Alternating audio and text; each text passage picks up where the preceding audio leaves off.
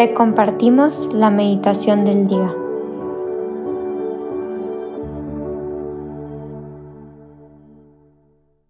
En el nombre del Padre, del Hijo y del Espíritu Santo.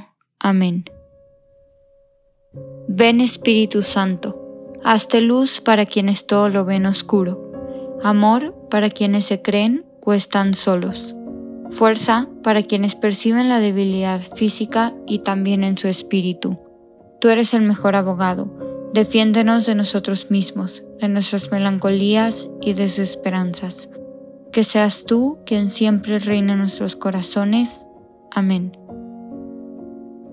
Hoy jueves 20 de octubre vamos a meditar sobre el Evangelio según San Lucas capítulo 12, versículo del 49 al 53 que dice, En aquel tiempo Jesús dijo a sus discípulos, He venido a traer fuego a la tierra, y cuánto desearía que ya estuviera ardiendo. Tengo que recibir un bautismo y cómo me angustio mientras llega. ¿Piensan acaso que he venido a traer paz a la tierra? De ningún modo. No he venido a traer la paz, sino la división. De aquí en adelante, de cinco que haya en una familia, estarán divididos tres contra dos y dos contra tres. Estará dividido el padre contra el hijo, el hijo contra el padre, la madre contra la hija y la hija contra la madre la suegra contra la nuera y la nuera contra la suegra. Palabra del Señor, gloria a ti, Señor Jesús. Este Evangelio nos quiere decir muchas cosas, porque aquí tenemos una visión poco común de la frustración y el estrés que experimentaba Jesús cuando se acercaba a Jerusalén y la finalización de su misión, ¿verdad?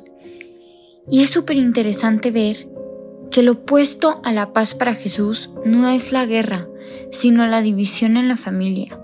Y aquí podemos ver cómo esta división de la familia para Jesús significa su reino de Dios.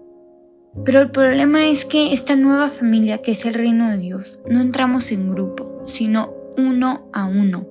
La llamada a la conversión es siempre al principio individual, solo que más tarde podremos ayudar a convertir a nuestros hermanas y hermanos porque ahí está la verdadera armonía. La verdadera armonía está en ayudar al prójimo, porque Jesús fue entusiasta con la misión que le dio el Padre y tenía esta energía y esta manera tan única de hacerlo y de llevarlo, con este impulso para llevarlo a cabo. Y su deseo estaba en la armonía con el del Padre. Y Jesús nos ha llamado a continuar con esa misión. Porque al final, obviamente no es que Jesús haya venido a traer división, pero su mensaje lo hará, ya que algunos lo rechazarán. Paz fue su deseo, su regalo a todos sus seguidores. Y como bien dice en Juan capítulo 14 versículo 27, pasos dejo, mi pasos doy. Y hay que pedirle al Señor que nos, que nos dé esta sensación de paz, más profunda dentro de nuestras propias vidas con cada uno de los otros y con nosotros mismos. Porque es con esta paz con la que vamos a llegar a los demás. En la vigilia pascual hay un momento súper poderoso en la iglesia en donde cada persona enciende una vela utilizando la del otro. Y son estos puntitos de luz que se van multiplicando hasta que de pronto toda la iglesia está brillando con luz. Y hoy si Jesús nos ha encendido una luz en nuestra alma, tenemos la responsabilidad de preguntarnos cómo podemos transmitirle esa luz a nuestro prójimo. O aún mejor, cómo podemos transmitirle esa luz a alguien que nos ha hecho daño, que nos ha lastimado. Y eso no sería posible si no le pedimos a Jesús tener esa paz con nosotros mismos y con los demás. Porque como bien dice el Evangelio, Jesús vino a traer división. Y sabemos lo que esto significa. Seguir a Jesús nos puede traer confrontación con los demás, incluso con los más cercanos y queridos. Y hay que pedirle esta sabiduría y fortaleza a Jesús para saber cuál es la mejor forma de lidiar con situaciones cuando nuestras creencias nos llevan a diferencias con aquellos a nuestro alrededor. Aquí Jesús está ansioso por encender el fuego del amor de Dios para que arda por todo el mundo. Y Juan el Bautista había prometido que Jesús bautizaría a sus discípulos con el Espíritu Santo y el fuego. El fuego del amor de Dios fue hecho visible desde Pentecostés y demos gracias a Dios por eso. Pero hay que pedirle al Señor que hoy podamos experimentar ese fuego de su amor en nuestros corazones. Porque hay que dejarnos inflamar por Dios. Y que verdaderamente podamos ser sus verdaderos discípulos. Jesús es apasionado por su misión. Él no solo sabe qué es y los sufrimientos que traerá, pero los acepta con entusiasmo. Y hay que pedirle al Señor que nos revele cuál es nuestra propia misión como, como cristianos, para que de alguna manera lo compartamos y encendamos este amor de Cristo con los demás. Y hay que pedirle esta gracia de tener la claridad de qué es lo que nos está pidiendo y el cómo nos está pidiendo hacerlo. Porque Jesús derramó su sangre para reconciliarnos con Dios y entre nosotros.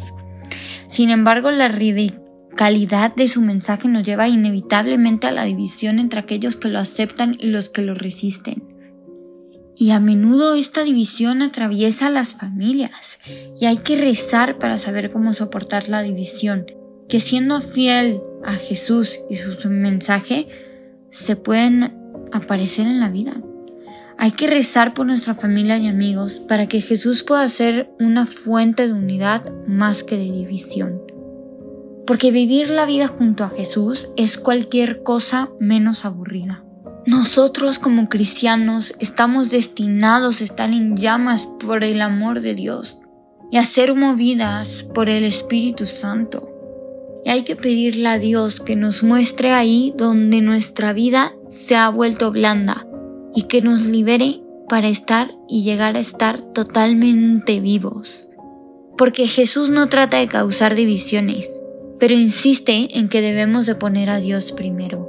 En Él ha amanecido la nueva era de Dios y hay que pedir ser parte de ella porque debemos querer vivir una vida que dé frutos, que sea una bendición para cada uno de nosotros y especialmente por los oprimidos y excluidos.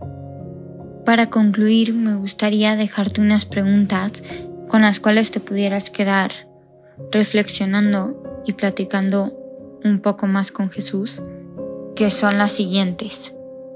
¿Qué tan importante para mí es la buena nueva que ha traído Jesús? ¿Cómo estoy viviendo mi vida hoy? ¿Desafío a otras personas a conocer más a Jesús?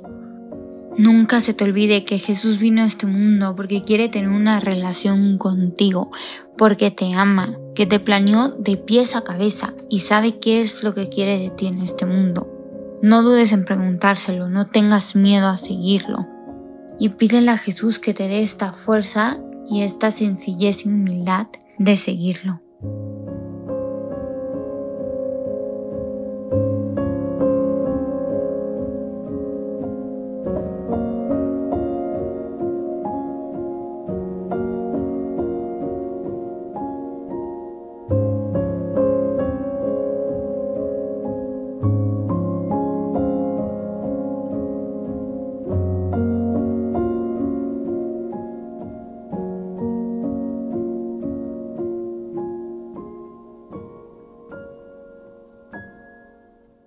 Te damos gracias, Señor, por todos los beneficios recibidos, a ti que vives y reinas por los siglos de los siglos.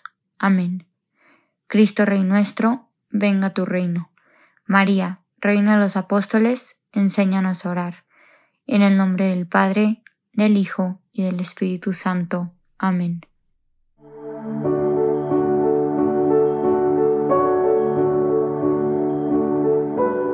Señor, que seas tú quien siempre reine en nuestros corazones.